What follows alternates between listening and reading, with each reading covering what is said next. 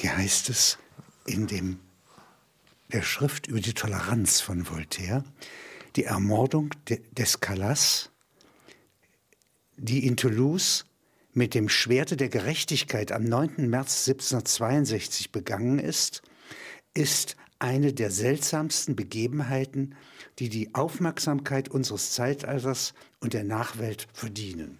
Hm. Er fängt also feierlich an. Hm. Das war eine, ähm, eine Familie in Toulouse, die ähm, der Vater war ein Kaufmann, ein erfolgreicher Kaufmann in der Stadt und er hatte einen Sohn. Protestant. Protestanten. Ähm, der hatte einen Sohn, der Jura studiert hatte und der sein Examen gemacht hat und nicht zur Rechtsanwaltschaft zugelassen worden ist. Und, und das hat den Sohn sehr mitgenommen, und zwar aus religiösen Gründen. Ja? Also Problematisches also, Kind, nicht? Ähm, ja, das natürlich durch, durch, durch diese Umstände problematisch. Ähm, das ist ja sehr hart. Sie haben dieses ganze Studium hinter sich und, und dann werden sie nicht zugelassen. Und zwar, weil es Hugenotten sind, ähm, gleichzeitig Protestanten und ähm, und, ähm, und Toulouse eine Hochburg des Katholizismus ist und diese Familie dort in dieser in dieser Hochburg des Katholizismus als Protestanten nicht gut angesehen sind. Und deswegen, das war der Grund, warum er nicht zugelassen worden ist. Und die Familie ist zu Abend, also mit dem Kaufmann und einem Gast. Ja, ein Hausmädchen trägt die Speisen auf, man ist im ersten Stock. Und ähm, der Sohn also dieser nicht zugelassene, äh, nicht dazu Anwalt, Unglücksrabe verabschiedet sich und äh, geht nach unten und irgendwann, so eine Stunde später, löst sich die Tafel auf und der, der Kaufmann, der Vater, bringt den Gast nach unten und man geht an dem Kontor vorbei. Das, der Kontor des Kaufmanns ist im unteren Stockwerk. Und in dem Türrahmen des Kontors ist der erhängte Sohn ja, hat sich aufgehängt. Oder jedenfalls ist er erhängt. Und der Vater schneidet ihn ab. Ähm, weil er die Schande äh, nicht erträgt. Weil er die Schande ja, nicht äh, erträgt. zum Schock, dass er, ja. sein Sohn tot ist. Es kommt jetzt ein Selbstmörder, kann ja nicht in geweihter Erde begraben werden. Ja, und, und das, das Schlimme ist, ähm, er, er, er sitzt also mit dem Sohn da in dem, in dem Flur und die, ähm, die Polizei und die Behörden werden informiert und noch in der Nacht beginnen die Ermittlungen. Und ähm, der, der Vater sagt, der Sohn habe sich nicht selbst getötet. Genau aus dem Grund, den Sie gerade erklärt haben. Er, er, er möchte nicht die Schande über den Sohn haben, weil die, die Selbstmörder damals, ja, also das Leben war von Gott gegeben und man darf es sich nicht selbst nehmen. Und, und deswegen wurden die Selbstmörder in der Stadt an den Füßen nackt durch die Stadt geschleift, ja, und dann mit Steinen beworfen. Und in Deutschland gerädert. Ja. Der Tote wird nochmal gerädert, Oder, die Knochen werden zerbrochen. Ja, ganz, ganz schlimm. Und er wird nicht begraben. Und das wollte diese Schande dem Toten gegenüber, das wollte der Vater ihm ersparen. Und er hat deswegen gesagt, der hat sich nicht umgebracht. Und, und das ist der Grund der Ermittlung, ähm, weil man, weil er ein angesehener und ordentlicher Kaufmann ist, will man wissen, wer ist der Mörder, ja. Und ähm, natürlich kommt es zu keinem Ergebnis. Man findet keinen. Das ist eine keinen Hetze Mörder. ja. in der ganzen äh, ja, Stadt es, gegen die Protestanten. Ja. Man wartet äh, äh, ungeduldig auf ein Fest, ja. das feiert die Erinnerung aus dem vorigen Jahrhundert, äh, äh, dass 4000 Protest Hugenotten umgebracht wurden. Ja, genau. Ja? Dieses Blutfest wird gefeiert und darauf bereitet man sich vor. Man ist also ungeduldig und im Grunde erregt. Erregt, ja. Und, die, und, und das trifft es, was Sie sagen. Die, die, die Stadt ist in Erregung. Ja. Und nun, als, ähm, als die Ermittlungen zu nichts führen, kommt etwas, was wir uns heute gar nicht mehr vorstellen können. Der ähm, Bürgermeister fragt die Priester der Stadt, ob sie etwas über den Mord wissen. Ja, ganz seltsam. Und, und zwar ähm, soweit ich das verstanden habe, geht es um die Beichte. Also gibt es irgendjemand, der irgendeinem Priester etwas erzählt hat. Und die Priester, das ist so hart, das ist also nicht so eine nette Umfrage, sondern das ist so hart, dass die ähm, dass den Priestern Exkommunikation angedroht wird, wenn sie nicht aussagen. Ja. Und kaum ist das raus, melden sich Zeugen. Ja. Und die Zeugen sagen, ganz verrückt eigentlich, der Sohn wollte zum katholischen Glauben übertreten und der Vater hat ihn daran gehindert. Ja, durch Mord. Durch Mord. Und jetzt dreht die Stadt vollkommen durch. Ja, die, die katholische Kirche bemächtigt sich des Leichnams. Er wird öffentlich aufgebahrt und Ein zum Märtyrer. Märtyrer. erklärt. Er ist ja. gar nicht katholisch. Nein, nein überhaupt nicht. nicht. es wird nur gesagt, ja, er habe die Absicht gehabt zu konvertieren. Ja, ja. Und, und er wird ausgestellt in der Stadt. Die, und dann auch diese, diese vollkommen wahnsinnige Justiz. Alle von dem Abendessen werden festgenommen, ja, inklusive Gast und Hausmädchen. Und, ähm, und der Prozess beginnt. Und der Prozess besteht im Wesentlichen daraus, den, den Vater Kalas zu foltern. Ja. Und um eine Aussage, um zu, eine Aussage zu erpressen. Im Inquisitionsverfahren brauche ja. ich eine Aussage. Ja, genau. Man, man kann nur verurteilen mit Aussage. Das war der eigentliche Grund der Folter. Also ein, ein Wahnsinn natürlich. Und, und er wird auf das Rad geflochten, ja, und, und ihm werden die Knochen gebrochen und man erwartet immer. Zwei Stunden steht ein Priester neben ihm, der nur den Auftrag hat. Ja, er nicht? soll gestehen, ja, er soll gestehen. Und Kalas gesteht nicht, ja, bis zu seinem Tod. Er, er gesteht nicht. Er zeigt eine ungewöhnliche Haltung. Ja. ja. Er sagt, ich finde mich mit meinem Schicksal ab, aber schuldig bin ich nicht. Genau. Und nun stirbt, und, und, endlich stirbt er, ja, und wird dann auch als grauenhaft, was man mit der Leiche dann noch alles macht. Ähm, aber die Haltung von Kalas, die Haltung des Vaters beeindruckt die Richter, weil, weil er bis zum Schluss nicht gestanden hat. Und daraufhin wird die Strafe, obwohl alle zum Tode verurteilt worden sind, inklusive Hausmädchen. Denn sie waren ja alle die ganze Zeit zusammen. Man kann zusammen. die Tat nur gemeinschaftlich ja, begangen ja, haben. Völlig verrückt eigentlich. Auch diese ganze Idee von Tat, ja, das muss man sich mal vorstellen werden alle begnadigt jetzt. Und nur der älteste Sohn, also der, der, der ältere Bruder des, des äh, Toten, ähm, der kriegt eine Strafe und zwar Verbannung. Ja. Und ähm, damit ist der Fall Kalas erstmal zu Ende. Ja? Und das gab es öfters. Das war, das war jetzt gar kein großer Einzelfall. Deswegen ist, die, ist der Vorspruch von Voltaire, den Sie vorgelesen haben, ähm, der diente nur der Aufmerksamkeit. Also, aber tatsächlich passierte das immer wieder. Jedenfalls, der Voltaire erfährt davon, von dieser Geschichte in, in Toulouse und, und ist erstmal empört. Ja? Und zwar Diderot nicht. Lust, Diderot hat äh, mit der Enzyklopädie ja. Schwierigkeiten, ja, ja, genau. muss sich selbst genau. verteidigen, genau. man fühlt sich auf Flucht. Rousseau nicht. Auch er ist in Gefahr selbst. Äh, luxuriöserweise hat Voltaire einen Moment Luft. Der ist auch sonst ein Flüchtling. Ja, und ist, ist schon alt auch. Also Voltaire ist ja schon ein alter Mann. Angesehen und alt. Ja, und reich. Ja. Aber er wirft sofort in die, äh, also in die Waagschale. Ja, Und, und er ist... Ähm, für mich war das Interessante, Voltaire ist ja auch Jurist, ja, und, ähm, und ihn interessiert in erster Linie nicht, ob der das war oder nicht, ja, sondern, sondern er empfindet das Grauen, wie dieser Prozess ablief. Das ist, das ist der, der erste Impuls von ihm. Also gar nicht so sehr, da ist ein Unschuldiger verurteilt worden, sondern da, das können wir nicht machen. Das widerspricht allem, wofür ich stehe. Und dann beginnt er den Fall zu untersuchen wie ein Jurist. Er, er erforscht den Sachverhalt. Ja. Er schreibt den Behörden erstmal. Ja. Also auch, auch interessant, die Behörden, die diesen Mann zu Tode gequält haben, ja, die benutzt Voltaire als erstes als Ansprechpartner. Das ist ganz seltsam. Und er schreibt den und er schreibt viele Briefe und überall hin und bekommt so langsam ein Bild von dem Sachverhalt und glaubt, dass da irgendwie stimmt das nicht. Ein Anwalt wie ein juristischer Unternehmer, ja, denn als genau. zum Beispiel ja. die Behörden dort sagen, die Prozessprotokolle, ja, zu einem sehr ja. viel späteren Zeitpunkt, können wir nicht rausgeben, hm. wir können nur die Kopien machen und das kostet 7.500 Livre. Ja, ja, genau. Da zahlt er das aus der eigenen genau. Tasche. Ja, ja. Und er hat auch genug Geld. Ja. Er, er war ja er, dauernd so in Betrügereien verwickelt. Ja, ein Grund, warum er aus Preußen rausflog. Und jeder Aber, Hof beschenkte ihn, weil ja, seine spitze Zunge bekannt ja, war, ja, um den Kritiker so ein ganz klein bisschen zu dämpfen. Kleine, kleiner zu machen, ja.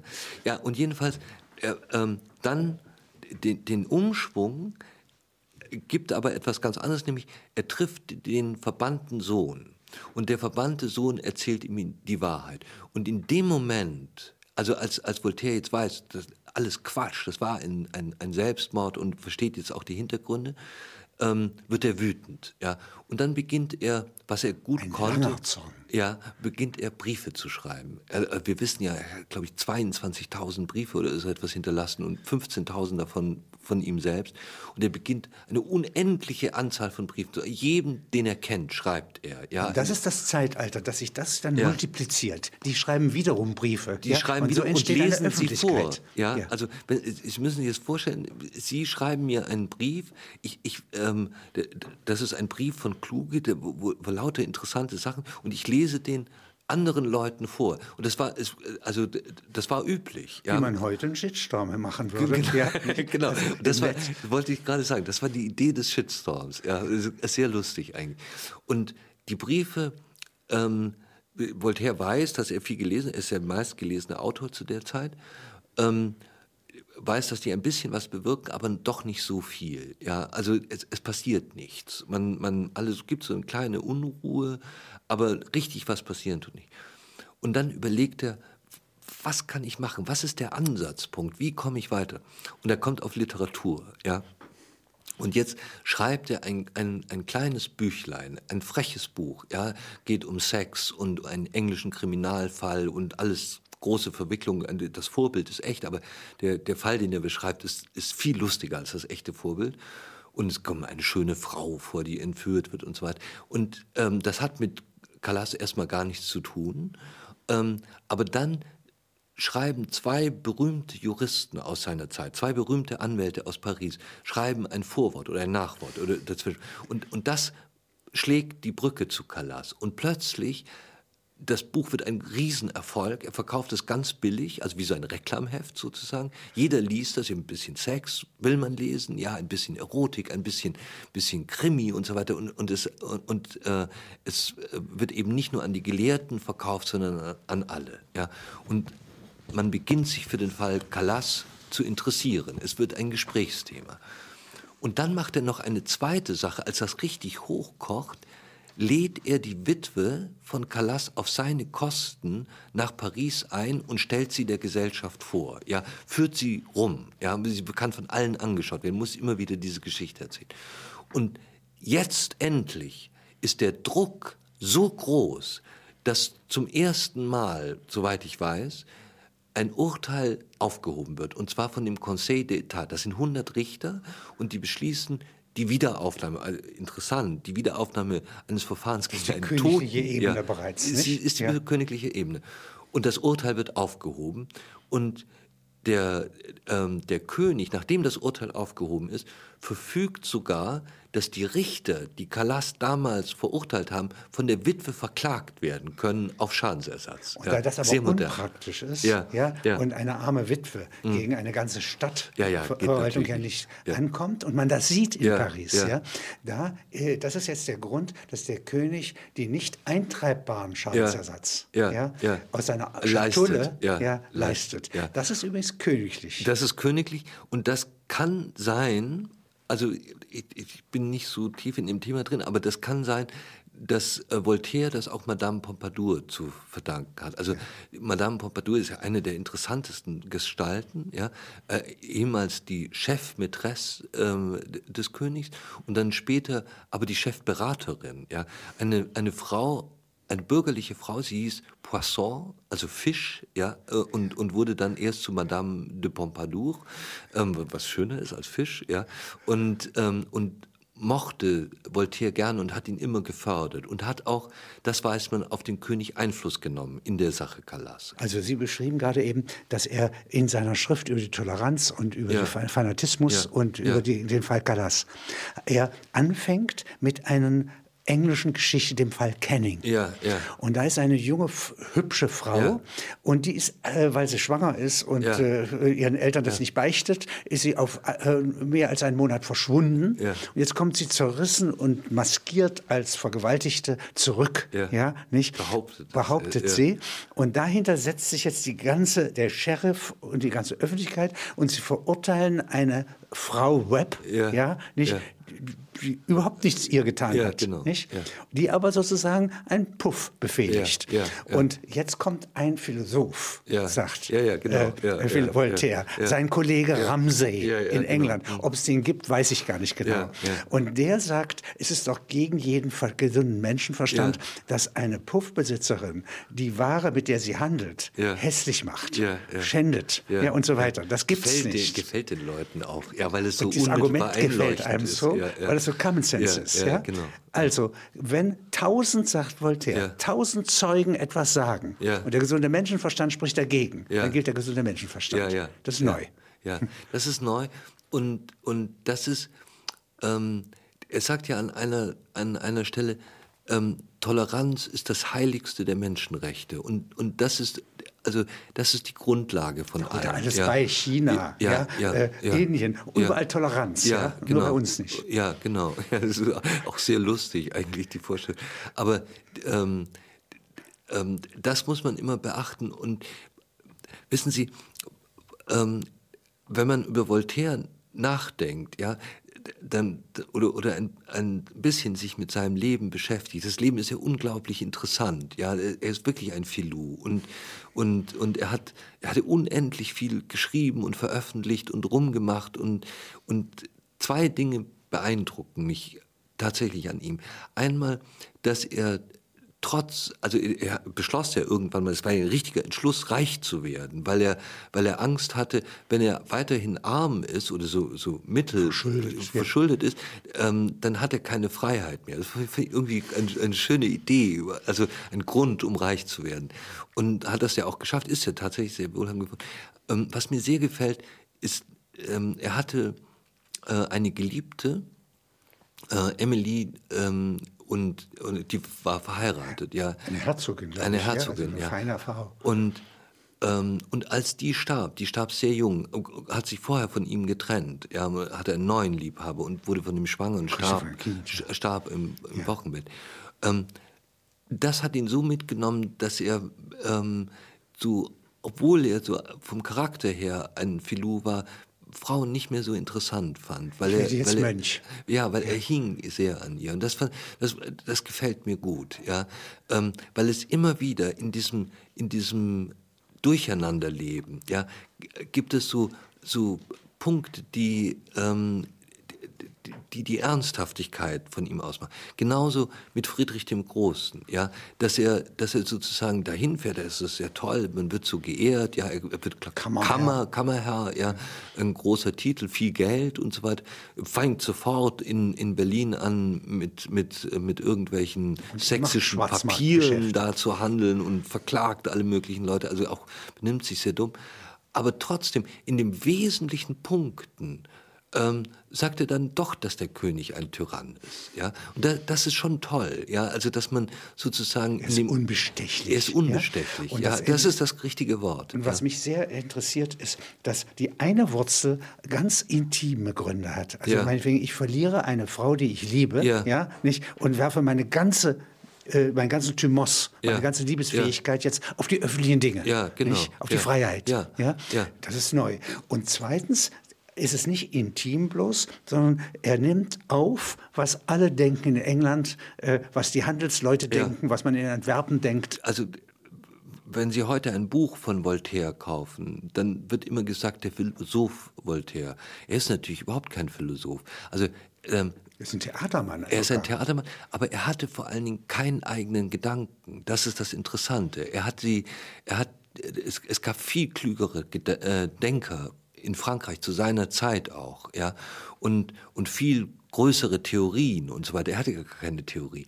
In seinem Kopf denken andere. Ja, und, und er hat das nur ausgesprochen und, und populär gemacht. Ja, er, ähm, Leibniz hätte überhaupt nicht diese, diese äh, Rezeption erfahren, wenn es Voltaire nicht gegeben hätte, in Frankreich zumindest.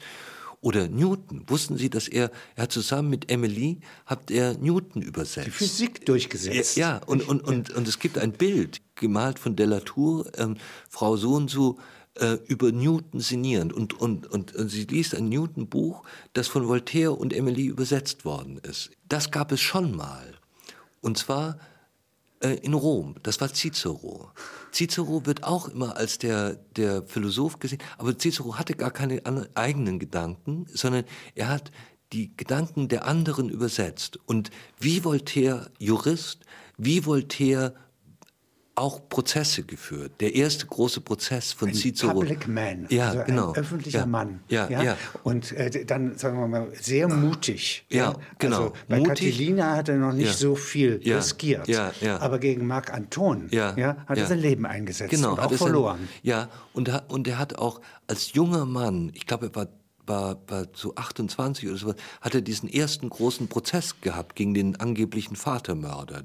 Das war der erste große Prozess, den er überhaupt geführt hat. Da haben sich alle geweigert, also alle Strafverteidiger Roms haben gesagt, nee, also Vatermörder, das, das schadet unserem Ruf.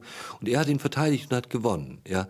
Und die, ähm, die Parallele zwischen, zwischen ähm, Cicero und Voltaire ist ganz deutlich. Beide erklären äh, den Leuten die großen Philosophen. Ja, das, das machen beide ihr ganzes Leben lang und dadurch werden beide ganz berühmt. Das finde ich finde ich schon erstaunlich. Ja.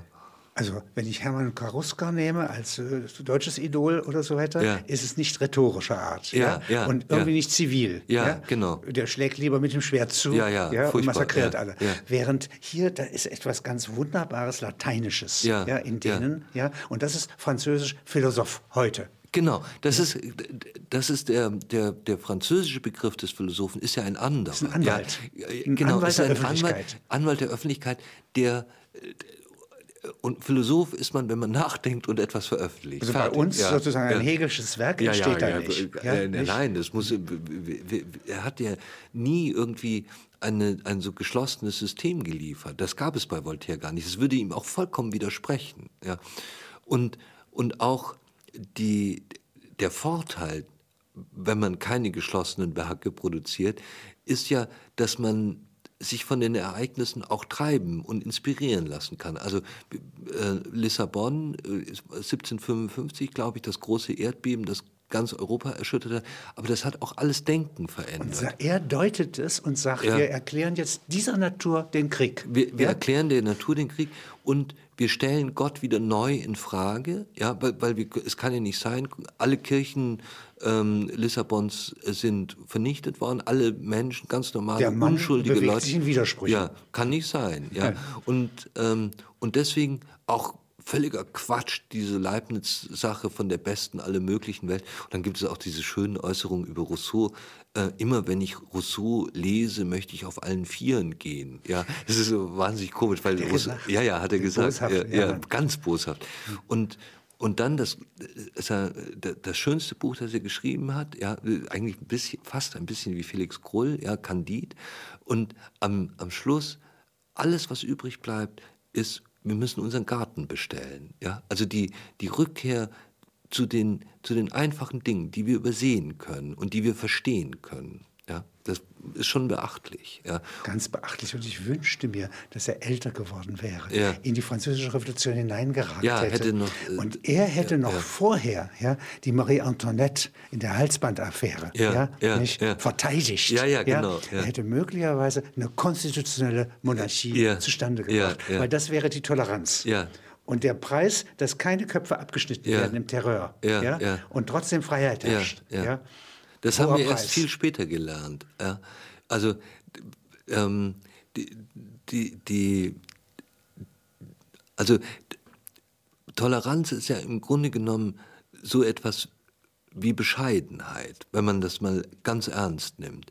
Und zwar die Bescheidenheit darüber, dass man, dass man sagt, ja, ja der, der andere kann auch Recht haben. Ich kann es letztlich nicht nicht, äh, nicht entscheiden. Ja. Ich stehe nicht über ihm. Ich bin, ich bin nicht besser und ich habe nicht das bessere System.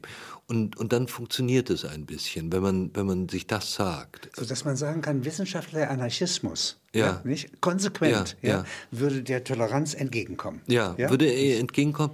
Aber ja, nicht ganz.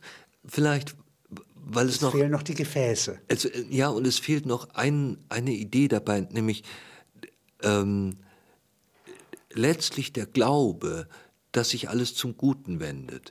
Ja, ähm, man, man liest ja Candide heute nicht mehr so und man glaubt ja nicht, dass Voltaire meint, es wendet sich zum Guten. Er macht sich ja über alles lustig. Aber, aber im Grunde genommen steckt das auch in dem Buch drin, weil die, die Toleranz haben sie nur, des, nur deshalb. Ja, wenn sie, wenn sie jetzt sagen, sie sind anarchistisch, ja, oder sie sind ein Zyniker, dann brauchen sie gar keine nein, Toleranz mehr. Nein, ja. nein, nein, es ist Die, eine Frage da, des Mutes. Genau. Also, und da, sapere Aude. Ja, ja, ja habe ja. den Mut, ja. ja. nicht nur deines Verstandes dich zu bedienen, sondern deine Freunde zu respektieren, ja, das andere wahrzunehmen, was ich nicht verstehe und so weiter. Das heißt also, sapere, also der Mut, der dahinter steht. Der, der Mut ist ganz wichtig und man kann noch einen anderen Begriff, ich bin ja kein gläubiger Mensch, aber man kann noch, noch einen anderen Begriff nehmen ähm, aus der Bibel. Ja? Ähm, das, das, ähm, das alles, also nichts taugt, wenn man die Liebe nicht hat. Ja, das ist das Wesentliche. Also ähm, und und das, da geht es einfach um die Liebe zu dem Nebenmenschen. Und und wenn die da ist, funktioniert es. Und wenn sie nicht da ist, ist alles Quatsch, was wir machen. Ja, jedes philosophische System ist Unsinn. Ja, und dann können wir durch Lissabon eben auch in Frage gestellt werden. Also das ist interessant. Und wenn ich mir vorstelle, dass der Marquis de Pombal, das ist ja. der äh, Chef in Portugal, der so denkt wie er. Ja, ja, ja. Nicht? ein ganz, ganz durchsetzungskräftiger Mann. Absolut. Auch, ja. ja, es gäbe kein gutes Brasilien. Ja, ja. was Gutes in Brasilien, ja, das ist von ihm gegründet. Ja, ja. Aber die, die, wenn solche Leute, ja. Und wissen Sie, dass der die Stadt abgesperrt hat? Das ist immer etwas, was mir wahnsinnig gut gefallen hat. Er hat die Stadt abgesperrt, aber nicht das Plünderer eindringen, das auch, dafür hat er diese Galgen aufgestellt, sondern auch auch, dass die Leute nicht aus dem Lissabon hinausgehen, sondern da bleiben und die Stadt reparieren. Es gibt eine Äußerung, ähm, dass selbst bis nach Finnland das Erdbeben zu spüren gewesen sei. Also es gibt dort ähm, Erklärungen, dass man in Finnland ähm, ähm, Erdplatten sich leicht bewegen sah. Und auch in der Schweiz. In der Schweiz sank ein See ab und, und füllte sich wieder kurz danach. Und selbst Casanova, der zu dieser Zeit ähm, eingesperrt war, sah die Bleiplatten über seinem Gefängnis sich bewegen. Beben. Ja. Das ist aber sozusagen jetzt schon poetische ja, ja. Struktur, Natürlich, nicht? Klar, ja? Und äh, war es, dass der, die Bewegung in Japan mhm. bei Fukushima ja, in der Schweiz gespürt wurde? Ja. ja? Das ja. war schon, also das ist schon viele Meter. Ja. ja? Und aber diese Sensibilität, die ist dann bei Fontana, ja, dass der Stechlinsee. Ja, da, ja. Ich, komischerweise dachte ich auch in dem Moment dran, der also, rote Hahn, der aufsteigt. Ja. So, und wie die ja. Haut, ja, sozusagen ein der immer das ankündigt. Eine Energie hat, ja, ja, nicht so versteht, äh, wenn in Indonesien ein Naturmassaker, also ein Vulkan ja. ausbricht ja. und Menschen sterben. Ja, genau. Müssen der alle preußische das, See, der ja. kühle preußische See, ja. Müssen, müssen, müssen hat alle diese das Empfindung. Das ist aber das, äh, wenn Sie ein anderes Wort für Liebe in der Bibel wählen würden, ja.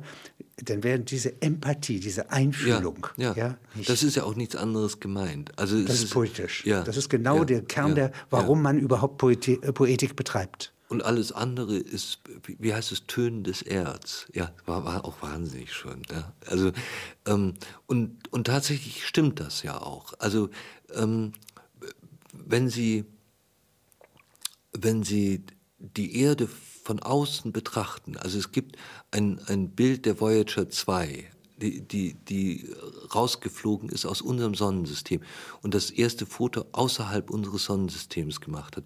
Und die Erde, das, das Foto heißt äh, Little Blue Dot, also ein kleiner blauer Punkt. Und es ist tatsächlich, wenn Sie es nicht wissen, sehen Sie es gar nicht. Es ist, es ist rechts unten ein kleiner, etwas hellblauer Punkt. Und, und das ist die Erde, ja. Und, und wir sind verrückt, wenn, wenn wir uns nicht gern haben, weil weil wir sind wirklich ziemlich alleine da draußen. Ja? Und, ähm, und, und da müssen wir schon etwas zusammenhalten, weil es uns nicht gut geht. Und das ist eine sehr starke Begründung der Toleranz. Mhm. Sie? Die ist jetzt aus der Gravitation des Gefühls, ja, ja, ja. dass wir auf einem Planeten zusammen wohnen und doch äh, des Kosmos so kalt ist ja, und auch uns gegenüber vermutlich gleichgültig. Ja? Komplett das ist der Grund für äh, Herzenswärme. Wie, wie die, wie die ähm, wenn man das so will, war das ja, war das ja auch ähm, ein Grund des Kampfes gegen die Natur. Ja? Also die Natur ähm, als das Gleichgültige oder, oder sogar Feindliche. Und das, das Menschliche ist das Gegenteil. Und, und die Toleranz ja, ist der Beginn der Menschlichkeit, wenn man und so will. Überhaupt nicht rational bloß. Nein, ja? gar nicht. Das ist sie außerdem. nein, ja? es gibt- es gibt Sondern keinen Grund ganz dafür. aus dem Gefühl her, ja? Also Ja, am Grunde der so- Gefühle. Herr Kluge, sogar das Gegenteil. Ja. Äh, Also die Toleranz ist ja sozusagen das, das Gegenteil von vernünftig, Ja. wenn man das so will. Ja. Vernünftig wäre, sich gegenseitig umzubringen, um ein bisschen mehr Land zu haben, was, was alle anderen Kreaturen tun, ja. Und aber die Toleranz als große menschliche Erfindung, ja, und, und dann in einem übertragenen Sinn vernünftig. Aber, aber die, die Vernunft, wenn man Vernunft als das Ursprüngliche ansehen will, als, als das Natürliche und so weiter, nein, nein, da ist überhaupt Toleranz gar nicht vernünftig, ja. Sondern es ist die, die, das ist die schöne Erfindung, das ist die Liebe, ja, le- letztlich. Die Einfühlung, die Generosität, ja? Ja. die Fähigkeit, etwas wegzuschenken, ja. wenn wir schon auf dem blauen Planeten luxuriös im All schweben, Genau. ja? nicht? dann haben wir was übrig. Ja? Und das Ja. können wir geben. Das ist eine sehr schöne Sache. Ja? Und, und ähm, wir haben ja vor kurzem über den, den äh, über, über ähm, Kleist gesprochen und über den Findling. Da geht es dann noch einen Schritt weiter. Ähm, das, das Tolle bei Voltaire ist ja letztlich, dass er, ähm, dass er niemand aus dem Elfenbeinturm war, sondern er, er lebte ja. Er war, er war ganz echt und, er- und, und er, ähm, er, Auf er einem nahm, Schloss, er nahm ja. alles wahr. Er aber hat keinen, keinen Flug bedient. ja, ja, ja. aber, aber er war trotzdem sozusagen nicht der Philosoph in einem Elfenbeinturm, sondern er war, er war lebendig. Ja. Und er hat den Menschen, und das ist immer das Beste, was man machen kann, so gesehen, wie er ist. Und wenn wir jetzt den Findling bei Kleist anschauen, ja, der, der wird ja immer, oder wurde ganz lange so interpretiert als moralische Geschichte von Gut und Böse. Ja, das ist natürlich totaler Quatsch.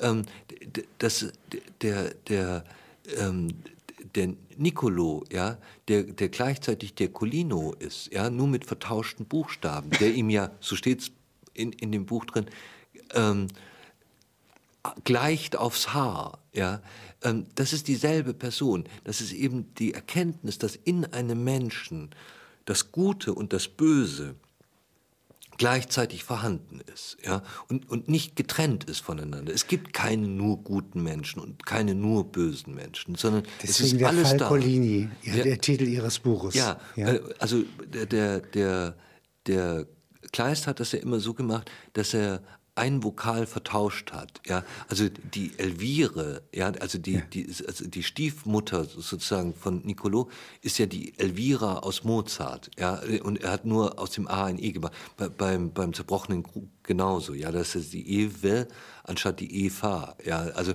und ich dachte so, ich kann den jetzt nicht Colini, äh, Colino nennen in meinem Buch und habe deswegen halt ein, ein I draus gemacht. Also Sie müssen die Geschichte mal erzählen. Also der Findling, das ist die Geschichte, dass ein Kaufmann ja, Ja. mit seinem Sohn ja, in eine fremde Stadt fährt, um Geschäfte zu machen, ja, und dort herrscht die Pest. Genau, ja. Und äh, als er die Stadt schon verlässt, ja, Ja. die Quarantäne wird gerade erst äh, verordnet, ja, da sieht er ein Kind, ja, das ist Ja. hilfeflehend, Ja. ja, und eigentlich pestkrank, Ja. ja, nicht, äh, bittet mitgenommen zu werden als Findling, ja, wir würden heute sagen als Flüchtling. Ja, Ja, genau. Ich komme direkt aus Syrien. Ja, genau. Ja? Und äh, Er erbarmt sich. Der Er erbarmt Kaufmann sich, erbarmt sich. geht wieder zu, wird natürlich daraufhin festgenommen. weil er die Quarantäneregeln nicht beachtet, ja, ähm, also die Grenze, das ist schön, ihre, ihre Idee mit dem Flüchtling, weil er die Grenze überschreitet ja auch wieder, ja, und muss zurück. Und, und dort in der Stadt stirbt der Sohn An der Pest. an der Pest und der, und der, das Findelkind wird gesund, ja, und, und, er nimmt es mit nach Hause, ja. und später adoptiert er es. Ja. Aber das ist ein selbstständiges Lebewesen. Ja. Das ist nicht etwa ein. Findling, der jetzt dem Herrn dankbar ist, Ja, der genau. ihn adoptiert. Ja. Sondern dieses fremde Wesen Ja. macht sich zum Herrn. Macht sich zum Herrn. Und zum Schluss, als es Erbe wird, Ja. äh, weist es Vater und Mutter, Adoptivvater und Mutter aus dem Haus. Ja, ja. Und weiß es beide aus dem Haus, nachdem er auch die Adoptivmutter beinahe vergewaltigt hat. Ja, muss man auch noch dazu sagen. Mit Täuschung. Mit Täuschung. Und, Indem er ihr, ihre Träume. ja, Äh, ja. Und, aber sie träumt, sie ist ja gerettet worden, ja, also als junges Mädchen von einem Mann, also der, man muss sagen, der, der Findling heißt Nicolo, ja, und der Mann, der die Mutter gerettet hat vor äh, vielen Jahren, hieß Colino, ja, und dieser Colino, der sie rettet, in den ist sie ihr, den Rest ihres Lebens verliebt, obwohl der kurz darauf stirbt, an, an wie es glaube ich heißt, unerklärliche Krankheit, also irgendeine eine Gehirnsache. Und sie, Dieser schreckliche Findlingssohn erscheint ihr jetzt im Traum, ja, nicht? Ja. Und unter Nutzung dieser Liebe. Noch, noch, noch interessanter ist ja eigentlich, sie, also sexuell interessant, zieht sich immer aus vor dem Bild des Colino. Ja?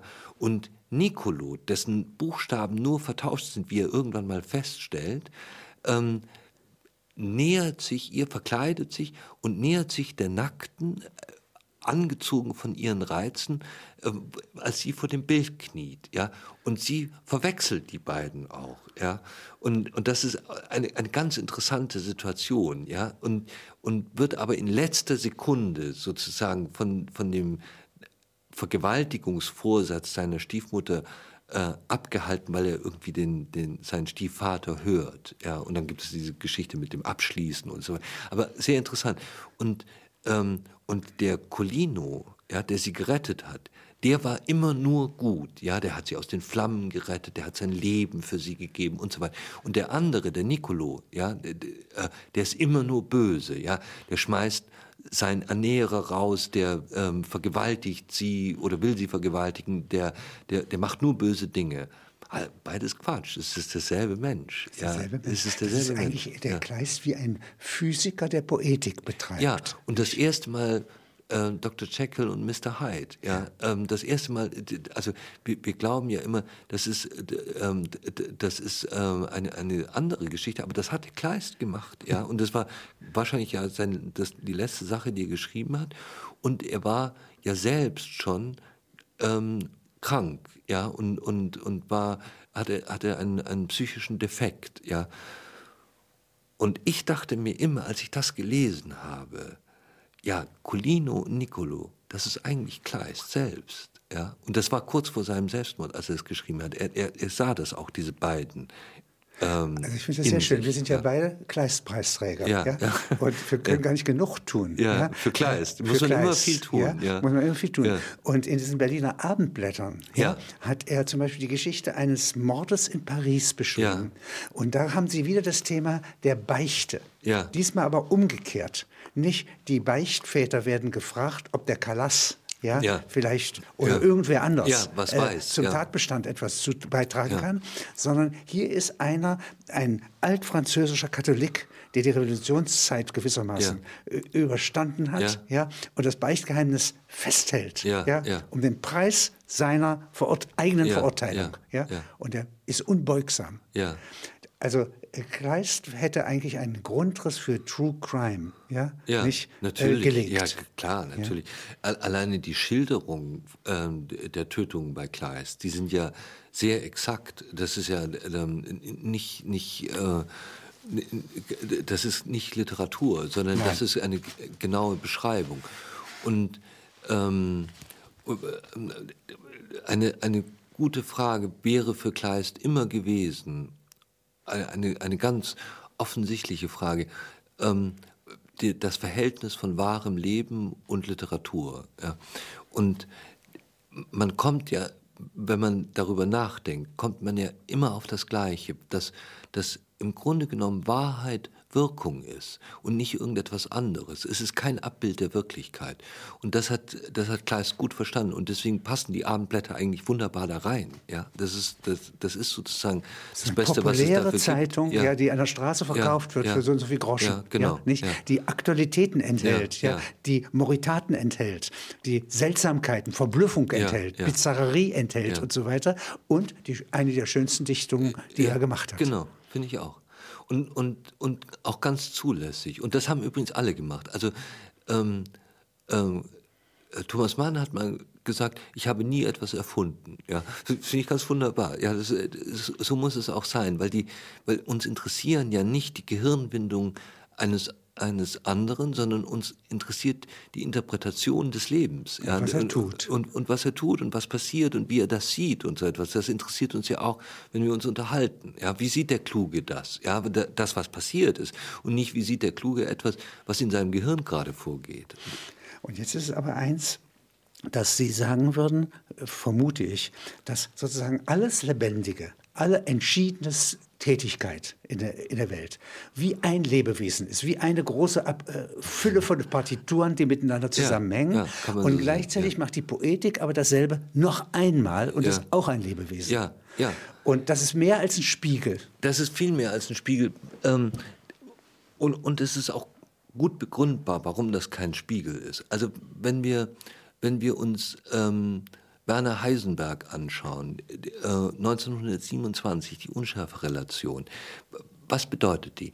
die? Die heißt ja eigentlich nur, dass wir durch Beobachtung, durch genaue Beobachtung die Wirklichkeit verändern. Also wenn wir, wenn wir die, äh, den, den, die Position eines Teilchens genau bestimmen wollen, verändern wir dadurch zwangsläufig seine Energie.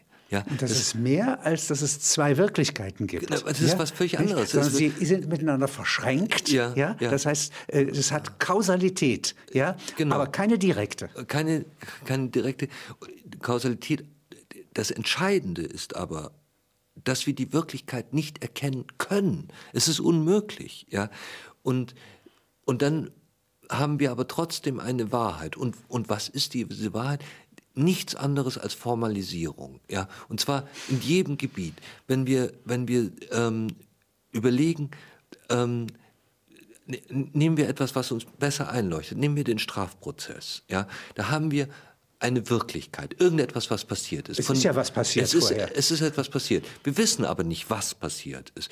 Und der Glaube, dass wir das im Gericht rauskriegen, ist ein kindlicher Glaube. Das, das interessiert den Richter auch nicht. Der Richter hat nur eine formalisierte Wahrheit zu erforschen, eine strafprozessuale Wahrheit. Ja, er, alles, was Wirklichkeit ist, muss durch den Filter der Strafprozessordnung und erscheint dann als strafprozessuale Wahrheit. Und in der Literatur ist es genau das Gleiche. Etwas passiert, es muss durch den Kopf des Schriftstellers. Er wählt die Worte. Ja. Und durch die der Poetik selber, denn das ja. ist nicht nur der Schriftsteller, sondern sind auch die Leser, das sind die Lektoren, das genau. sind die nächsten Schriftsteller, ja. die es fortschreiben. Genau, genau. Und, und das, was dann entsteht, ist trotzdem wahr.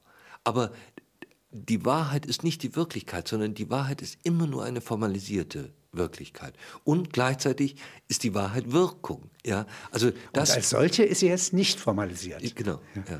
Aber das ist eine hochinteressante, sehr, das ist eigentlich die Beschreibung der Verschränkung. Ja, ja, ja. Und die, die gibt es in der Natur wirklich. Ja, ja. Nicht? Und dass die Sonne zum Beispiel, äh, die eigentlich zu kühl ist, um äh, Photonen zu erzeugen in ihrem Innern, ja, ähm, das dennoch tut. Das macht sie, weil die Photonen tunneln. Das heißt, nach der Unschärferelation noch was anderes tun, als sie nach der Physik tun sollen. Und es gibt übrigens zu dem, zu dem Wort Verschränkung, gibt es ja noch eine, eine Sache, die ich nie begriffen habe, aber die interessant ist und die, glaube ich, auch immer noch nicht ganz gelöst ist. Einstein sprach immer von der spukhaften Verschränkung. Und die ist ganz merkwürdig. Also, wir müssen uns vorstellen, das Schnellste, was es gibt, ist die Lichtgeschwindigkeit. Ja? Und nun nehmen wir zwei miteinander ehemals verbundene Teilchen und schießen sie auseinander und ändern die Spannung des einen von Plus auf Minus. Und dann würde selbst wenn äh, das andere Teilchen am Sirius etwa sich befindet, ja, es im selben Moment, also entgegengesetzt zur Lichtgeschwindigkeit ja, und reagieren. Das, und, das, und das, wenn Sie das Erklärung, vergleichen ja. jetzt mal mit so einem schönen Satz, wir sind in, äh, wir, aus Gottes Hand können wir nicht fallen. Ja, ja, das wäre jetzt die trostreiche Version davon. Ja, ja, schön. Das heißt, äh, hm. Sie, äh, es gibt Zusammenhänge, ja, mhm.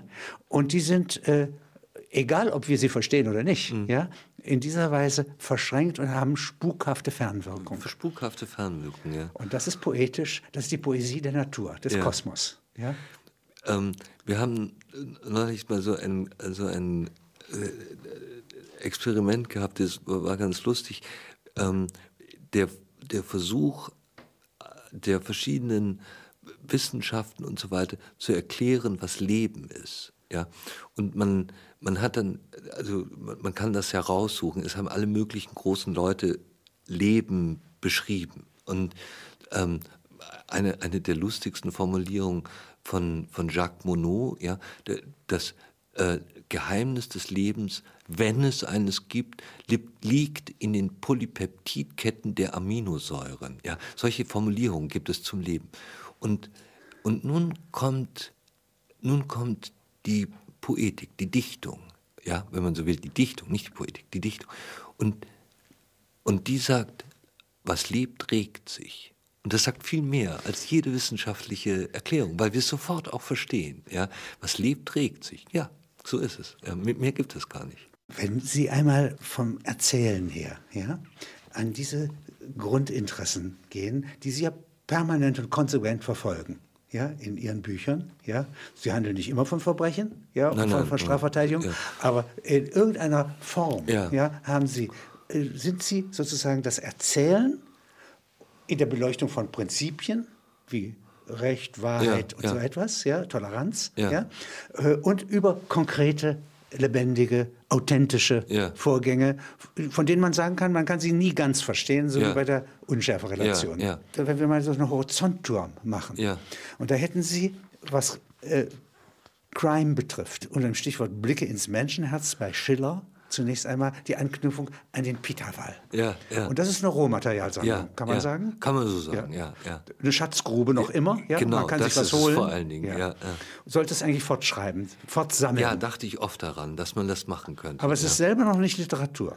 Ja? Nein, nein, das ist gar keine nein, Literatur. Sondern Rober, ja, Rober. Ja, das, Ist, das ist wie Urteile eigentlich. Heute gibt es die Urteilssammlung, das ist eigentlich eine Fortschreibung von Peter Weil, wenn man das rechtliche Zeug weg streicht, sondern nur den, nur den Sachverhalt nimmt. Also müssten wir den, das Blutrauschurteil, ja, ja. nicht des Bundesgerichtshofs, ja. sozusagen nochmal literarisch überprüfen. Ja, ja. Das ja. Nein, nein, das, ist, das darf ja auch keine Literatur sein. Ja, ja das wäre ganz falsch. Ja.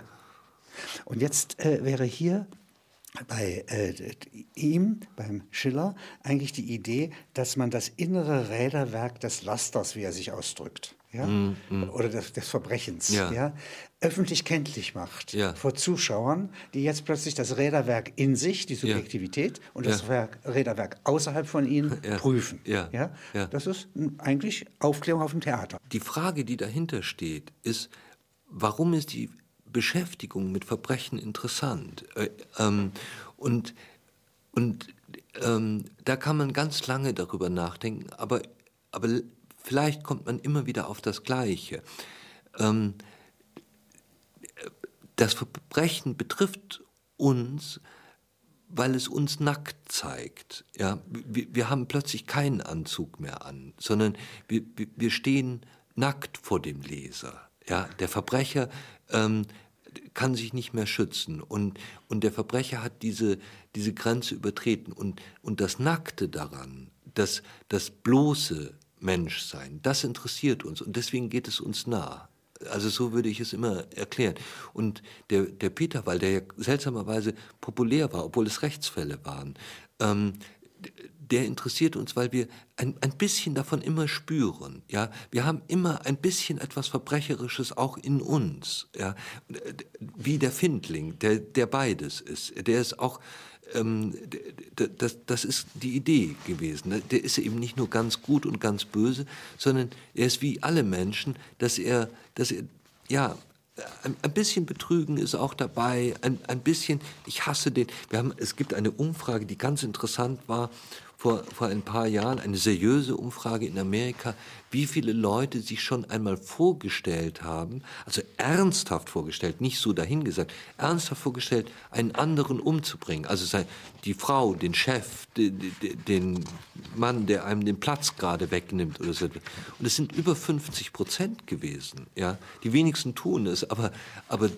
so nah ist es an uns. Wenn Sie jetzt äh, 70 Jahre weitergehen, hätten Sie äh, den Doppelmord in der Rue Morgue ja. von Edgar Allan Poe. Ja, ja. ja? Und hier haben Sie jetzt einen anderen Voltaire, ja, nämlich einen Detektiv. Ja.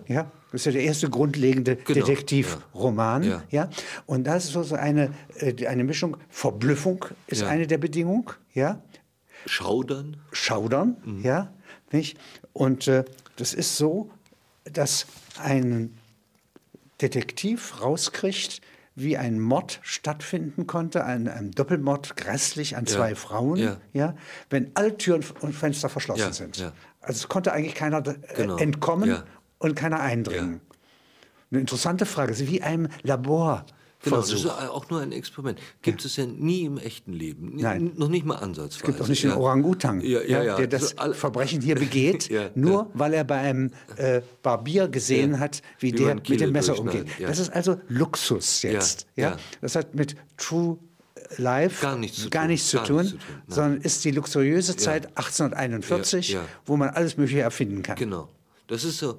Ähm, ähm, und, und es hatte enormen Einfluss, enormen Einfluss. Ähm, das kann man gar nicht äh, unterschätzen. Ähm, die, die ganze Kriminalliteratur, ja, die von, ja, zu einem riesigen Teil von, von freundlichen Hausfrauen geschrieben worden sind, die sich irgendwie ein, ein bisschen Detektive langweilen. hineinversetzen. Ja, das ist, das ist alles totaler Quatsch. Das sind alles Gedankenexperimente, die mit dem Leben gar nichts zu tun haben. Ja, es gibt, solche Morde gibt es nicht, hat es noch nie gegeben.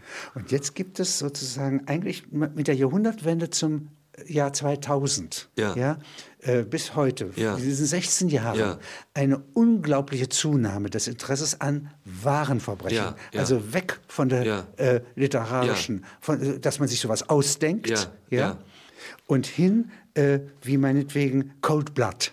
Ja, das war aber tatsächlich die Erfindung. Ja, das, die muss man muss man sagen. Das, er, er hat es erfunden. Also Capote war der Erfinder und ähm, und äh, wenn Sie das heute noch mal lesen, merken Sie, wie literarisch das ist. Das ist eben gerade nicht das, was er, was er schildern wollte. Es ist nicht Es ist das wahre Dokumentar, Verbrechen. Überhaupt es ist ein nicht. Roman. Ganz, ganz weit weg davon, weil er ja dauernd von Gedanken schreibt. Also das, das, es geht ja sogar los mit dem Farmer, der, der später ermordet wird, mit dem Farmer, der übers Feld geht und sich alles Mögliche ausdenkt. Ja, was für ein Quatsch, kann er ja nicht wissen, wenn man das jetzt so realistisch will. Ja, also da, das ist sehr weit weg von seinem eigenen Anspruch. Aber es es ist Mimikry eigentlich des Fiction-Romans Ja, ja. Tolstoi, ja, Ja, ja. an ein Interesse, das es gibt, ja, Genau, an der ja. wirklichen, äh, authentischen Wiedergabe von etwas Wirklichem. Ja,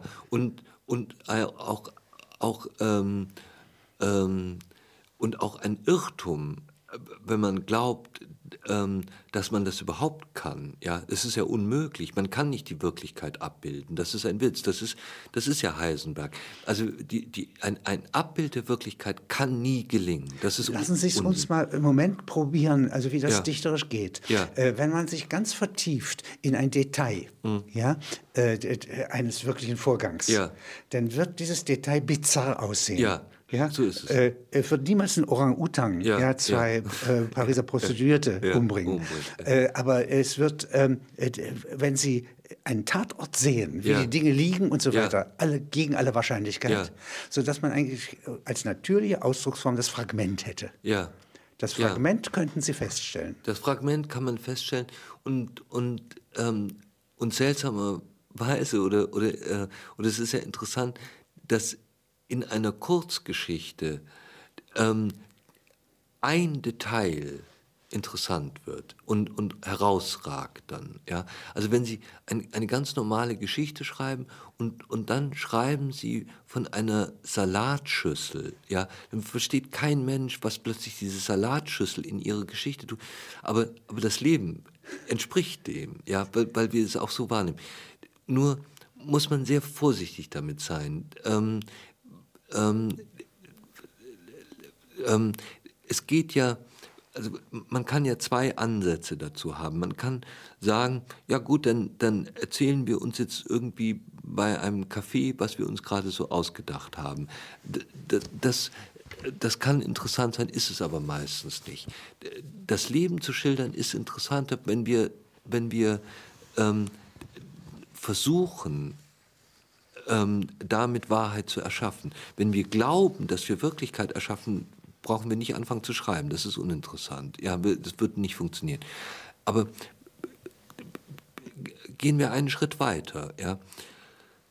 Ähm, wenn ich Ihnen jetzt sage, lieber Herr Kluge, stellen Sie sich einen Hut vor, ja, können Sie nicht anders, als sich einen Hut vorzustellen. Ihr, Ihr, Gehirn stellt sich, wenn ich Ihnen sage, stellen Sie sich einen Hut vor, sofort einen Hut vor. Und zwar lauter Schemata. Lauter Schemata. Ich stelle mir keinen einzigen konkreten vor. Genau. Wenn Sie mich jetzt umgekehrt ja. fragen, wie sieht der Hut aus, der Ja. vorne am Ständer von mir abgelegt Ja, wurde, ich könnte es Ihnen nicht wiedergeben. Sie ich habe nicht darauf geachtet. Ja, und, und das reicht aber, ja, wenn Sie also schreiben, ein Mann mit einem Hut kommt in eine Bar, hat jeder ein Bild davon. Jeder Leser stellt sich einen Mann mit einem Hut in einer Bar vor. Und zwar möglicherweise den aus den Kriminalfilmen, Ja, genau, mit den amerikanischen Äh, Hüten. Mit den amerikanischen Hüten, weil Bar noch da, dabei ist. Aber da, das reicht für Wirklichkeit in der Literatur. Ja, da, das ist die Wahrheit. Ja, mehr brauchen Sie nicht. Und, und wenn Sie aber jetzt genau beschreiben, wie der Hut aussieht, wie der Mann aussieht, wie die Bar aussieht, wird es schwächer. Es wird nicht stärker. So, dass also das Ideal der Vollständ des vollständigen Berichts, Ja. das dem großen Roman zugrunde liegt, Ja. noch in den Buddenbrooks, ja, Ja. eigentlich nicht im 21. Jahrhundert Geltung hat. Ja, So ist es. sondern äh, der, die Buddenbrooks-Geschichte, die geht auf fünf Seiten noch zurück. Ja. Und dafür erzähle ich aber so viel anderes über Generationsfolgen, Bankrotte und alles so etwas. Ja. Und jedes, auf jede Einzelheit von Buddenbrooks Ja. kann ich eine neue Kurzgeschichte oder Roman oder Kristallgitter Ja. poetischer Äußerungen. Ja, und, und was wir dann nehmen müssen, ist aber ein Detail daraus, das herausragt. Das muss stimmen. Ja, die Salatschüssel. Ja. Und, und, und dann funktioniert es. Wenn, wenn wir das weglassen, ist es wiederum langweilig. Dann ist es, dann, dann, dann ist es übrigens ähnlich ähm, den, den äh, Urteilen ähm, der Gerichte, in denen ein Sachverhalt geschildert wird. Das ist nicht interessant. Ja, ähm, das ist keine Literatur, ja, ähm, genau. sondern das ist nur für die Geschichte selbst interessant. Aber das eine Detail, das Sie dann nur wissen, wenn Sie in dem Prozess waren, also eine, eine kleine Geschichte. Ähm, ein, ein Mann ist verheiratet mit einer Frau und langsam im Laufe der Ehe bildet er sich ein, die Frau ist eine Hexe. Ja, Äh, äh, irgendetwas in ihm macht ihn glauben, die Frau ist eine Hexe. Die Frau verändert sich gar nicht, aber der Mann, ja, der wird immer mehr überzeugt davon, er ist eine Hexe. Und am Schluss sticht er ihr ein Messer in, in die Brust. Die Frau stirbt nicht daran, deswegen weiß man, wie es weitergeht. Und so, wie ich das gerade geschildert habe, steht es in der Urteilsbegründung. Das, das Verrückte ist, nachdem er ihr das Messer in die Brust gestochen hat, so kam es in dem Prozess raus, aß er an dem Wohnzimmertisch eine Orange. Und dann nahm er die Orangenschalen und warf sie auf die mit dem Messer in der Brust liegende Frau und sagt, geh weg, du Teufelin. Und das ist das eine Detail, das die Geschichte dann interessant macht. Und das steht nicht in der Urteilsbegründung.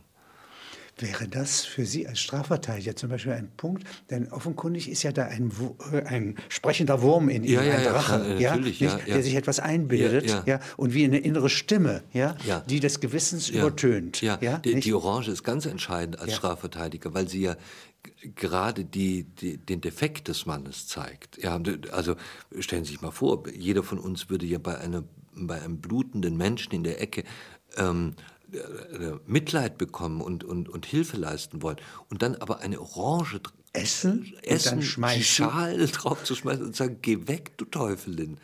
Auch, äh, auch übrigens nicht geh weg, du Hexe. Das fand ich auch immer interessant, sondern du Teufelin. Ich habe noch nie von einer Teufelin gehört. Ja.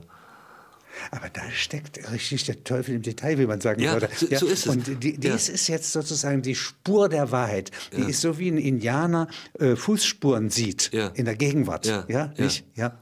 So etwa muss der Poet ja, Ja. diese Details ja, aufsammeln, ja, auch wenn sie nicht, äh, der Poet wird ja kein Urteil machen äh, Nein, nein, ja, über jemanden, Ja. äh, obwohl sie nicht für das Urteil relevant sind, aber für die Wahrnehmung sind sie einfach Ja. das Oder ich, oder ich erzähle eine, eine andere Geschichte, die mir also das mit der Orangenschale, das spielte dann in dem Prozess auch eine Rolle. Aber ich, ich habe noch eine, eine, eine andere Sache, die mir lange nicht aus dem Kopf gegangen ist. Auch ein, ein, ein ziemlich scheußlicher Kindsmord ähm, von einem depressiven Mann, ähm, der mit dem Kind überfordert war. Und dieser Mann hatte eine Wohnung, die auf, ähm, auf die Bahn hinausging und, und er konnte die Bahnschienen sehen. Und er saß immer an dem Fenster, praktisch jeden Tag, Stunde um Stunde, und hat den Zügen nachgesehen. Und das war, das war auf der einen Seite poetisch, ja, den Zügen nachzusehen, ist, ist ja eine berühmte Geschichte. Ähm, und auf der anderen Seite zeigte dieses eine kleine Detail die vollkommene Einsamkeit dieses Mannes. Und, und eigentlich konnte man die ganze Tat. Was hat er getan? Daraus erklären. Er hatte ein Kind umgebracht, also ein Kleinkind, ja. Ähm, weil er überfordert war durch, durch den Lärm und, und, und allem Möglichen. Ähm, aber diese, diese, diese Seltsamkeit mit dem Zügen nachdenken. Und wenn, wenn Sie das Urteil später lesen, ja, ähm, steht nichts von den Zügen, nichts von dem Zimmer, nichts von dem Raussehen. Aber für, für alle, die in diesem Prozess waren, ist das ein, ein ähm, ist, ist, ist das sozusagen so ein, so ein Untergrund gewesen, dass die, die Farbe dieses Prozesses gab, also die, die Traurigkeit dieses Mannes. Sehr seltsam. Und diese Kleinigkeiten, die haben nichts mit der Beschreibung von, von True Crime oder so etwas zu tun, sondern die sind, die sind außerhalb davon. Ja. Und, und, und die sind Literatur letztlich. Das Schwierige ist, dass es so irre komplex ist, das Gehirn. Ja, das kriegt man nicht, nicht so gut abgebildet. Und man weiß ja gar nicht, wo es ist. Es ist vielleicht auf der Hautoberfläche im Moment. Auch, auch ja? noch ein bisschen. Ja. An den Fußsohlen. Ja, ja? Im Ahnungsvermögen. Es ist gar nicht hier, wo wir sitzen, ja, sondern irgendwo früher. Ja. Ja? Es kann sogar älter. möglicherweise mit Geistern verkehren der Zukunft. Äh, ja, und, die, und, und es ist etwas anderes als unser Körper. Das dürfen wir auch nie vergessen. Also es ist, äh, das finde ich, ähm, man vergisst das leicht. Also wir tragen ja 1,5 Kilo Bakterien dauernd mit uns rum. Ja, wir müssen alle diese und die furchtbaren. Sachen und die, die, die, haben auch alle ganz kleine Gehirne. Ja. Aber es gibt so eine, es gibt so eine, eine, eine schöne Geschichte die sind übrigens. Von Stanislav Lem, ja. Also der Astronaut, ich vergesse immer seinen Namen, der. der äh, Pirks. Ja, Pirks, genau. Will äh, fremde Intelligenz finden, ja. Und setzt sich ins Raumschiff und fliegt los. Also fliegt aus der Erdatmosphäre raus und, und fliegt durchs Weltall und sucht immer fremde Intelligenz. Und er fliegt durch eine Wolke.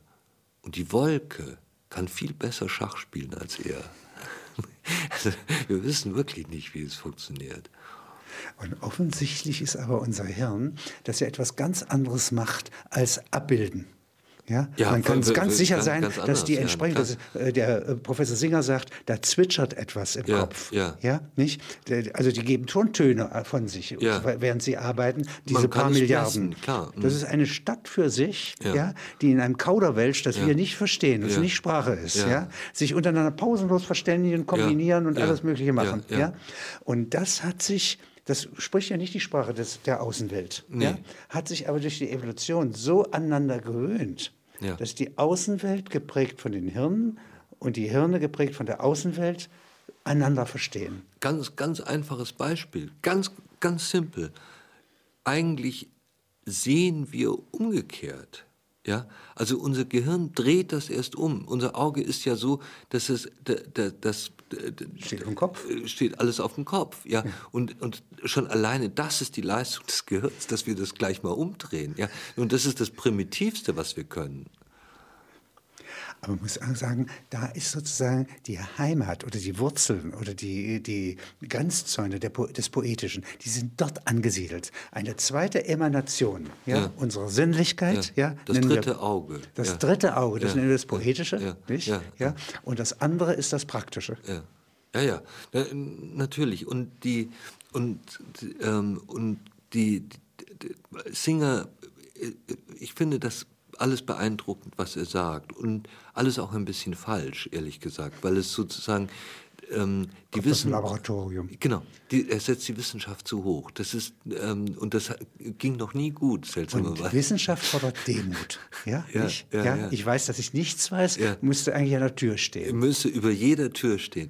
Und die Folgerungen, die Wissenschaftler sind ja dann, wenn sie klug sind und populär sind, dann ziehen sie immer gleich Folgerungen für den Rest des Lebens. Das ist wahnsinnig gefährlich. Ja, das sollten wir lassen. Und dafür müssten wir aber auch demütig verzichten, dass wir in der großen Romanform ja, äh, in der Lage wären, äh, so zu schreiben, wie meinetwegen der von mir bewunderte Tolstoi das kann. Ja, nicht? ist vorbei, Äh, Das ist vorbei, das aber ist ganz ich vorbei, bedauere, ja. dass es vorbei ist. Furchtbar, ja. Aber äh, wir müssen im Grunde Kristalle, Ja. kristalline Strukturen aus lauter kleinen Fragmenten zusammensetzen. Ja, aber wir beide müssen das. Es, Ja. äh, es, also das gilt nicht für alle. Wann sind Sie eigentlich vom Juristen äh, übergegangen zum Autor? Ja, Ich wenn es da einen Moment ist, gibt. Ich glaube, nein, nein ich, ich glaube, das ist sehr ähnlich immer gewesen. Also ähm, ähm, ich, ich habe ja immer nur Strafverteidigung gemacht und bei der, bei der Strafverteidigung, das entspricht ein bisschen dem Schreiben von Kurzgeschichten. Also Sie haben ja, Sie haben ja im, im Grunde genommen bei, bei einem Strafprozess haben Sie, also wenn wir einen Schwurgerichtsprozess nehmen, wo es also um, um, um ein, eine Tötung eines Menschen geht, ähm, haben Sie sechs, sieben Tage, um das Leben eines Menschen, eines 40-Jährigen komplett zu erfassen. Ja? Und, und die Entsprechung ist nicht der Roman, sondern die Kurzgeschichte. Das ist sehr, sehr kurz, ja? um, um auch noch die Zeugen und so weiter zu hören. Und, und das, das Schreiben und, und das Verteidigen, ähm, ich, ich sehe keine so großen Unterschiede da drin. Das, es hat mehr Gemeinsamkeiten als unter. Ähm, das Verteidigen ist anstrengender, weil sie von, von echten fremden Personen abhängig sind, von einem Richter und einem Staatsanwalt und auch einem Mandanten und Zeugen und so weiter. Und das ist das Schöne beim Schreiben, weil sie immer so ein bisschen sagen können, was die jetzt gerade machen müssen. Ja.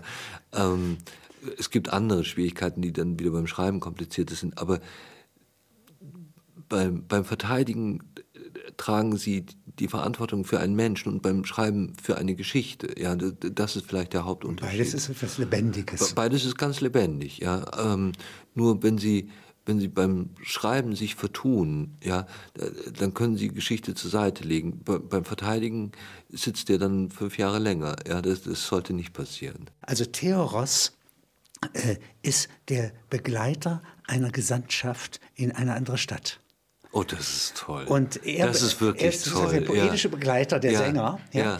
Und er soll achten Ah, darauf, ob die lügen, ob die nicht lügen, Ja, was sie verbergen, Ja. ob sie sozusagen Berater, die, die. Schätze ja, Ja. Äh, äh, von einem Tempel zum anderen tragen und dann sind es immer dieselben gewesen, ja. Ja. die vorgezeigt werden, schön. um den Bündnis. sehr, sehr schön, ja.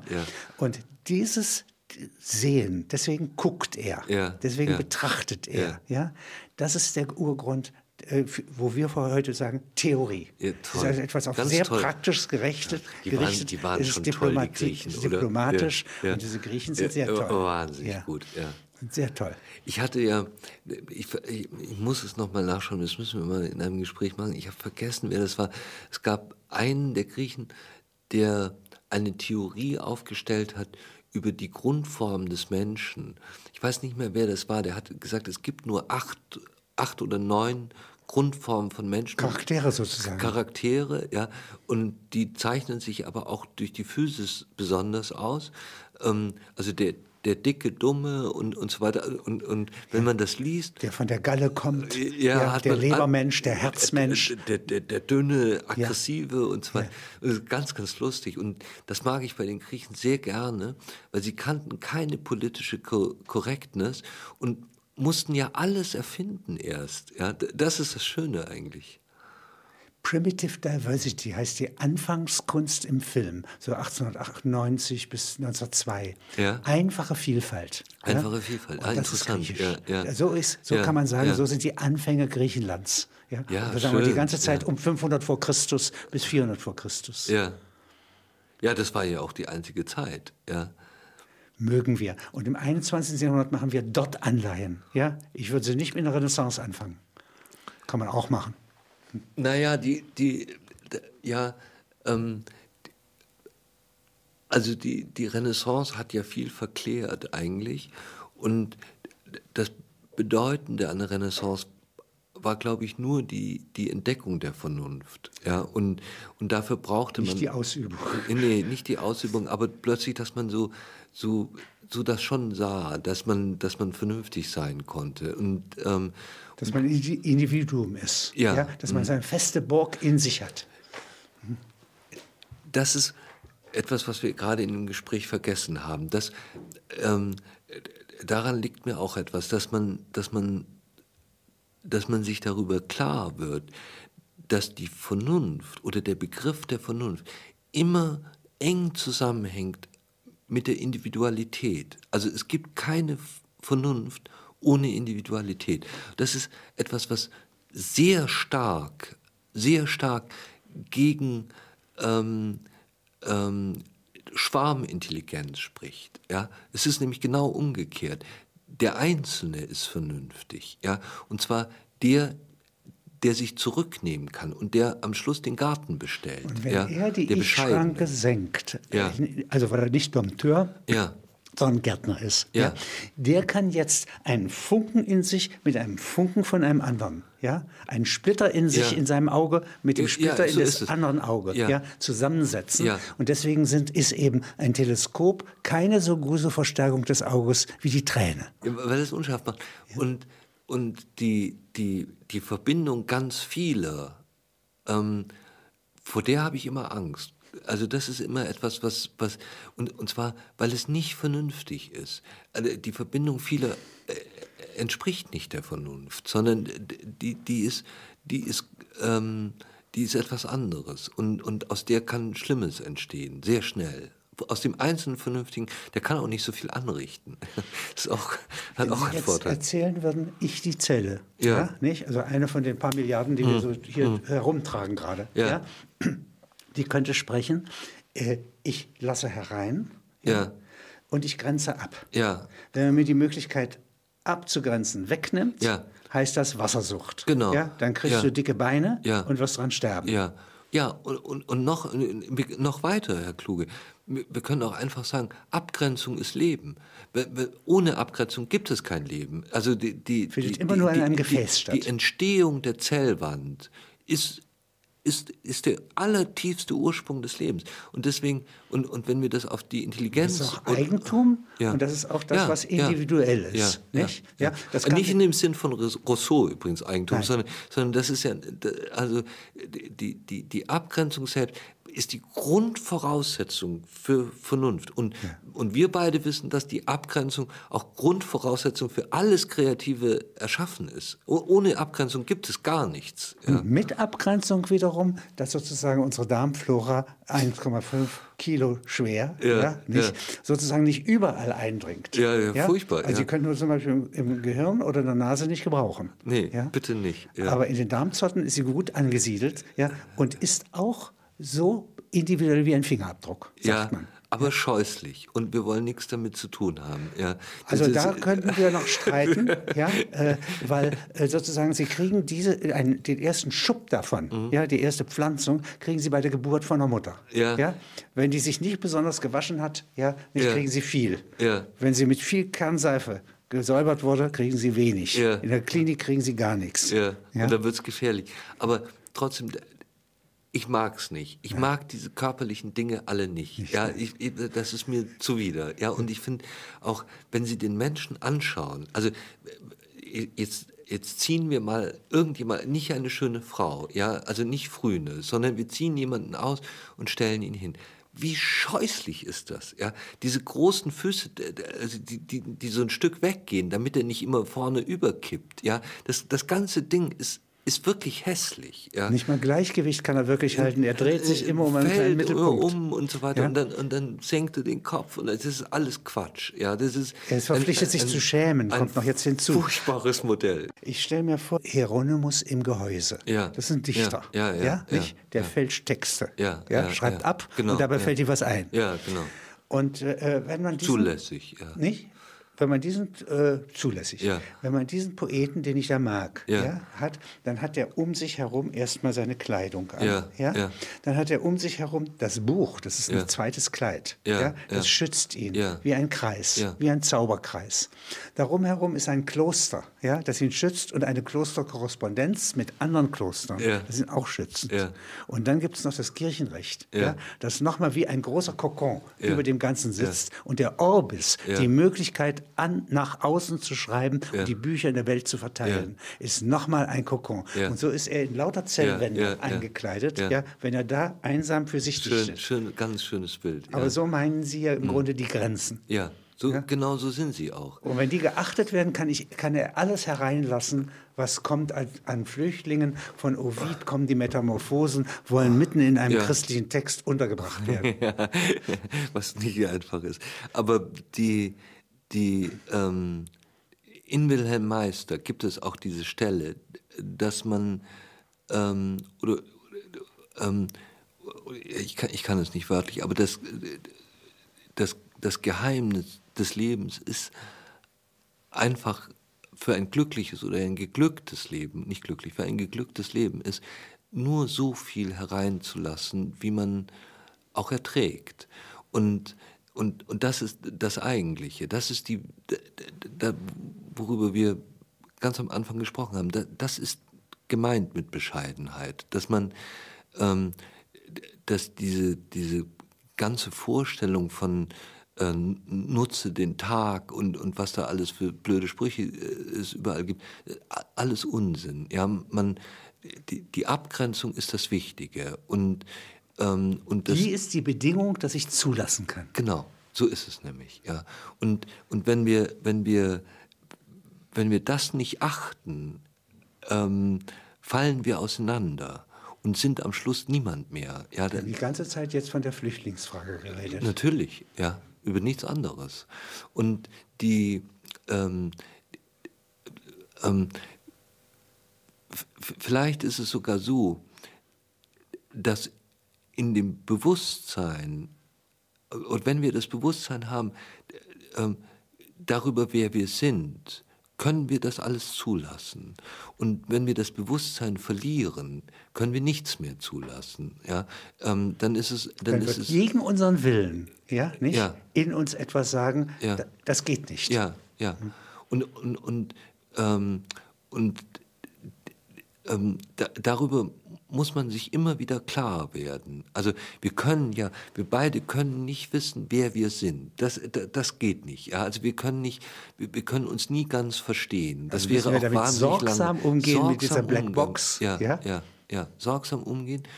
Und gleichzeitig ist ein, also es gibt diesen Tank, ja, diesen Samadhi-Tank. Samadhi-Tank. Ja. ja. Und da legt man einen Menschen rein in die, in, äh, ähm, und, und macht ihn zu. Und das ist dunkel, es gibt keinen Schall und er liegt im Wasser.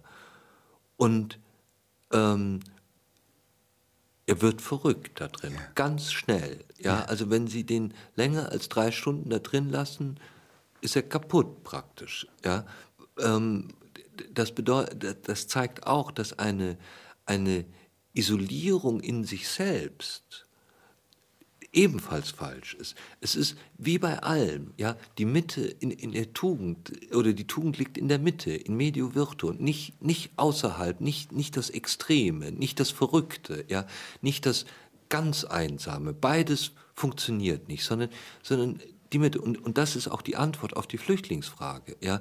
Also beides ist idiotisch. Also zu sagen, überhaupt ich niemand. Sie aus, ich lasse alle rein. Ja, ja, es geht beides nicht. Ja, beides ist auch nicht menschlich. Ja, es ist, entspricht uns nicht. Sondern die Bescheidenheit liegt darin, zu sehen, was können wir in uns reinlassen. Genauso, was kann man in ein Land, was kann man einem Land zumuten, ohne dass es kaputt geht. Und, und beides muss man machen, aber man muss, man muss das klug machen, ja, mhm. und, und, und, und nicht. Klug heißt Maß. Ja? Genau. Ja? Die, die, Klugheit liegt immer in dem Maß. Ja? Mhm. Ähm, die, ähm, die, wenn man sehr jung ist, glaubt man das nicht. Ja? Da glaubt man, das Extreme ist das Interessante. Und, und wenn man wenn man ein bisschen älter wird und, und, ähm, und, und in der Lage ist, zu, vor sich zurückzutreten, kommt man immer wieder auf dasselbe, nämlich dass alle Tugend immer nur in der Mitte liegt. Ja, ähm, das ist nichts Neues und, und das nicht ist langweilig und und und, und, und nicht ist, langweilig. Denn diese Mitte, ja, ja, ist so schwer, die ist ja, oszillierend, ja, ja, nicht? Die ist im Grunde selber ein Extrem. Und ja? wissen Sie, und wer nicht das, häufig. Und und und wissen Sie, wer, wer, wer das am besten eigentlich formuliert hat, das war Marc Aurel. Wenn man, wenn, man, wenn man das liest, also wenn man so 20 von seinen Sachen abends liest, ja, dann wird einem das ganz klar.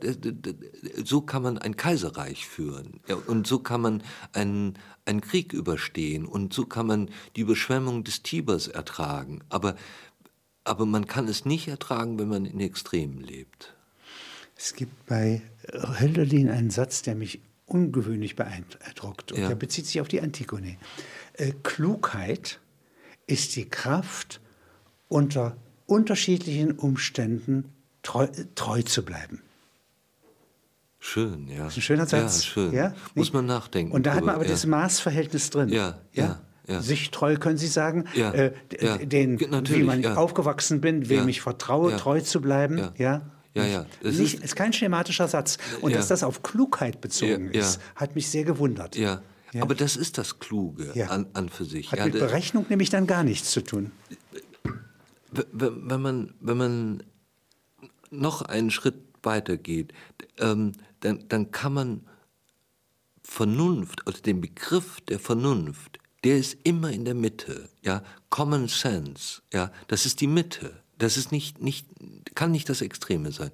Und ähm, gleichzeitig gibt es in uns allen eine Sehnsucht nach dem Extremen. Das darf man auch nicht, auch nicht, ähm, äh, darf man nicht sagen, dass es das nicht gibt. Das ist, das ist da. Und wenn wir den, die Geschichte der Flüchtlinge nehmen von Kleist, ähm, das ja immer aus dem extrem Guten und dem extrem Bösen besteht, ähm, da, da ist es doch auch klar, dass ein, ein geglücktes Leben in der Mitte liegt. Ja, und, und nicht, äh, nicht bei Colino und nicht bei Nicolo, sondern in der Die Mitte. Extreme sehen ja. sich auch. Ja, ja, ja, nicht? ja. Äh. Also, ähm,